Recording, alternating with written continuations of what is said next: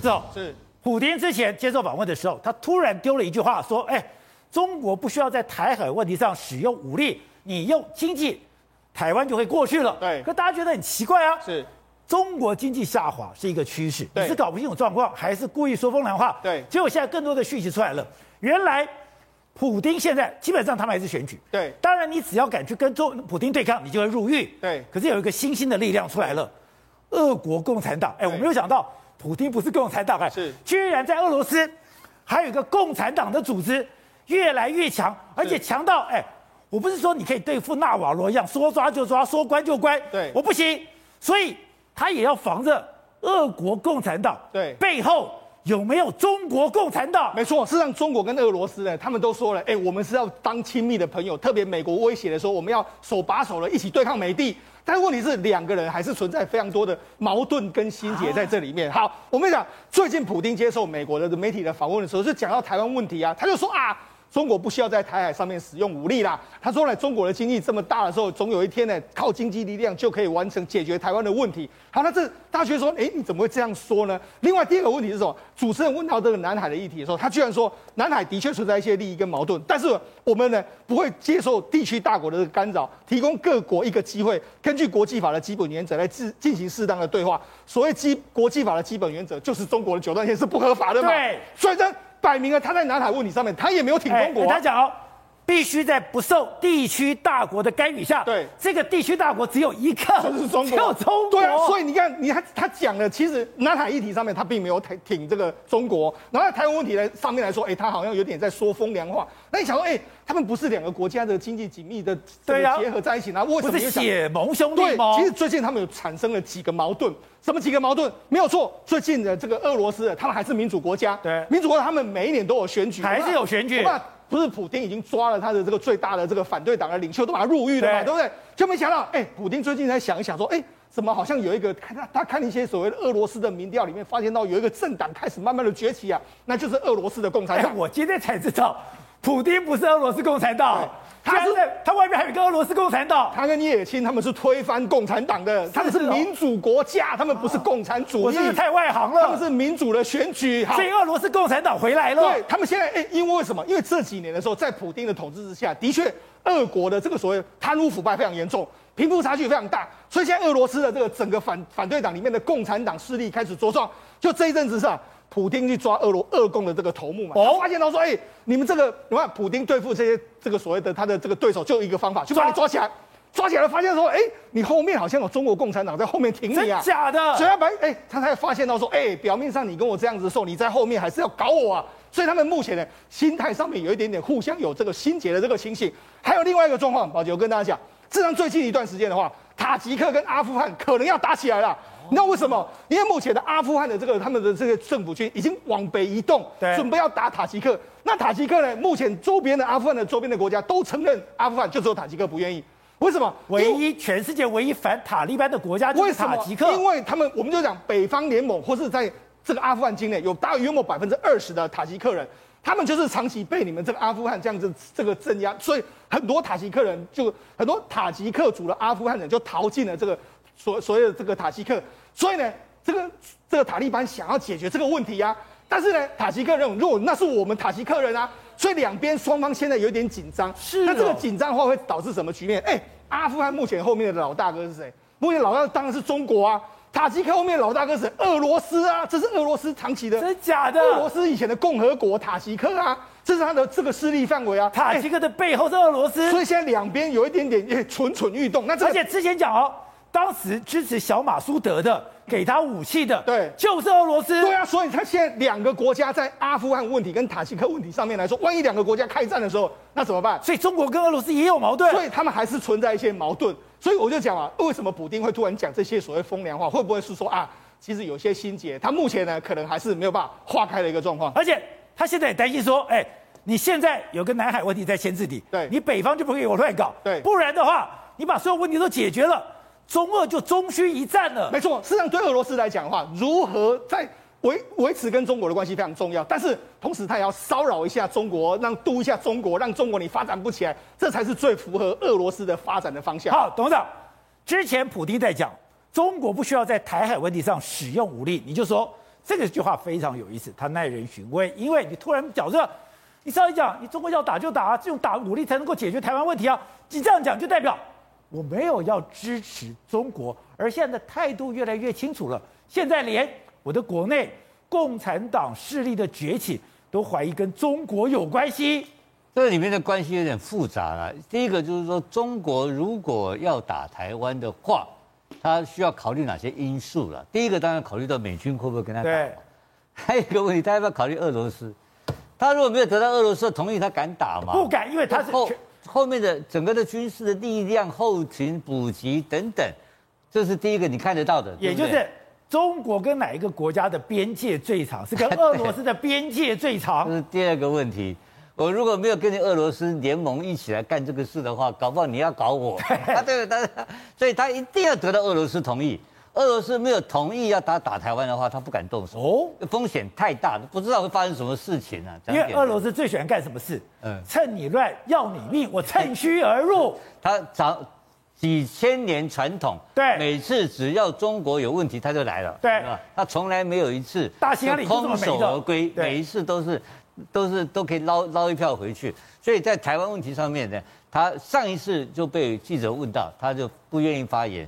这一次是 CNBC 的记者问他，他主动发言，主动他主动发言了。他主动发言的，他认为他这个态度很清楚嘛，就是说你不需要嘛。可是他有另外一个态度，什么态度？他就同时支持中国的台所谓的一个中国政策，一个中国原则。那废话吧？不，他有这么他他有支持，就是说他确定。台湾是属于中华人民共和国的一个省，哦，还要确定确定这个事情呢，刚好跟蔡英文的这个互不隶属是产生一个矛盾跟冲突，所以他这是他表态。那在这个表态上面来讲的话，当然得到中国的欢心跟高兴，你这个是挺我，对不对？挺我的一个中国原则。那我们反过来看，美国是什么？美国是一个中国的政策，对所谓的台湾的主权的定义，他持保留立场，他不不坚持任何立场。由两岸人民决定之，对不对？所以就是蔡英文讲的，就是主主要互不隶属，这两个不同的美国的概念跟俄国俄罗斯概念不一样。那这个时候来讲，中国高兴，你对你支持我的一个原则，但是我不支持你打仗，对不对？这个很厉害啊，可以动手，这非常厉害啊。他把这个东西一转转过来的话，所以所以他同意你用外交解决，对，同意你经济解决，他甚甚至于讲说，你中国的经济会不断不断成长。到时候来讲的话，你这个磁吸的力量，台湾跑不掉，自然又回来了。所以这是我们前面谈到的问题了，它会不会持续的成长呢？不会，不知道啊，不知道用这种新的人类的的这个文明，是会用威权方式创造出来吗？在我们的教育里面，可能我们的台湾教育太矮、太太太专注了哦，我们可能见识不够、不够、不够广。但这个问题，他的看法认为说，中国会继续成长。他先做了一个假设，但是他这时候提到南海，他又很有意思啊。他当然就是否定你中国也不能乱搞。是啊，还有一个他更有意思，不接受地区大国的干预。还有他提供给大家一个机会哦，他提供给大家一个机会哦，那什么意思？但再说来讲的话，换言之，越南要跟他买武器，要卖不卖？卖。他的优势是什么？他已经卖了。他在吧？他是全世界最强大的武器销售国之一嘛。对。所以他能够给这个南海或是一直在印太战战略、印太地区里面，它能够提供最好的服务是什么？卖武器，就是卖武器跟卖人员嘛，对不对？这两个东西最重要。那所以你们要打仗，对不对？我不派军舰来，可是你要打，我东西给你去卖。他这个东西，所以他把他角色扮演的非常巧妙，而且让大家接受哦。他在美中之间，他扮演了一个我两边都可以有空间，我往这个最大公约数去发展。然后其实对他的输，对他俄罗斯的的贸易，对俄罗斯的经济，对，跟他的军火的军力的成长，他都维持一个最大的空间。那这个时候的情况之下，又扯到你们刚刚谈到的，就是所谓的中亚利益问题。那个地缘政治他很清楚嘛，这个地缘政治就塔利班是听中国的嘛，那塔吉克是听他的嘛，那这两个要打的嘛，我们早就讲过，这一定会打的嘛，这他怎么办？他当然压制你啊！他怎么可能让你中国侵犯到他的中中亚利益？不可能的嘛！所以这个矛盾是深，是一个深层的矛盾。所以中国的矛盾还比我们想象的深，太复杂，太复杂，千年矛盾。所以这个东西他一定会坚持到底，说让你中国不是来跟我共同治理中亚哦，就我的地盘你不能进来，是进来他一定跟你打。好，各位，过去日本受到了和平宪法的一个限制，它有一个我的军费不增加就是不增加，我那个发展经济，我那个去买能源，我就是不要买武器。可是岸田文雄居然讲，我要增加到两趴，哎，他以前只有一趴，我就要增加到两趴，就代表日本的军购要增加一倍，哎，你现在这一趴，你就是这个样子了，再增加一倍，那还得了？对，然后。过去来讲，日本在一九七六年的时候，由当时的首相叫做三木武夫，他定下一个规矩，就是日本的军费绝对不超出日本 GDP 的百分之一。哦，因为这样的概念来讲的话，就让其他周边国家不会以为日本想要恢复到军国主义的国家。对，但是这样的一个传统，从一九七六年到现在。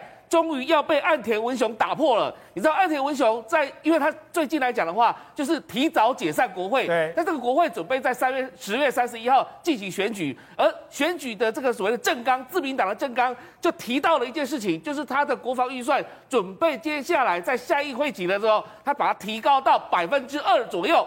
也就是打破所有过往来讲的这个所谓的传统，哎，那就增加一倍耶。对，那我们再看一下，他那个政纲当中不是只有讲到国防军费，他还讲到要修宪，然后再讲到经济安保跟中国切切断供应链这件事情非同小可。哎，因为他比安倍还激进。是的，然后呢，他当中还讲到一件事情，就是要发展那种阻止对方领域内弹道飞弹的导弹能力。简单讲一句话，就是源头打击。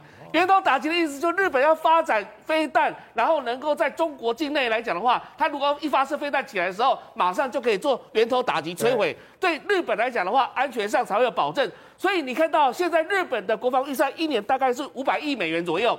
它如果再增加一倍以上的话，就一千亿了，就等于是一千亿美元以上喽。然后再加上其他的，不不仅是特别预算一些换防的一些所所谓的，比如说 F 三十五啊，或者是说它现在也刚下水的这个大金号的这个第二艘白金号的这个潜水艇，这个潜水艇啊，它。它这有趣，因为我们知道通常都是长荣级的，但是后来因为他在澳洲的在跟法国的这个比赛，这个澳洲这个所谓的潜艇的标案当中失利之后，他开始发展所谓的比较大型的这个潜舰哦。那这个大型潜舰可以装七十个人左右，它现在的这个白金号也在十四号在神户港下水了，准备在二零二三年服役。那这里面有一个特殊的地方，就是说它是用锂电池的。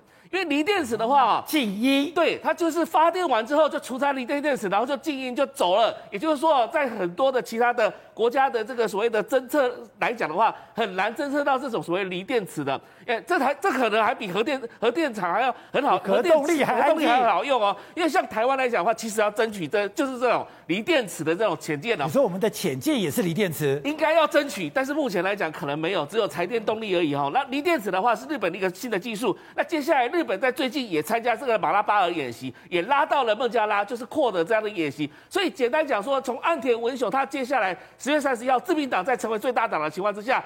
有可能启动了对中国来讲的那个防范，以及所谓的右派的以及军国主义的那种形象，有可能会被复苏起来。那而且还要修宪，还比这个安倍晋三还要更凶狠哦。所以你可以看到，现在包含所有的右派，还有亲中派，全部都倒台了。哦，在右派全部都在自民党内部来讲的话，这一场选举有可能获得日本民众的。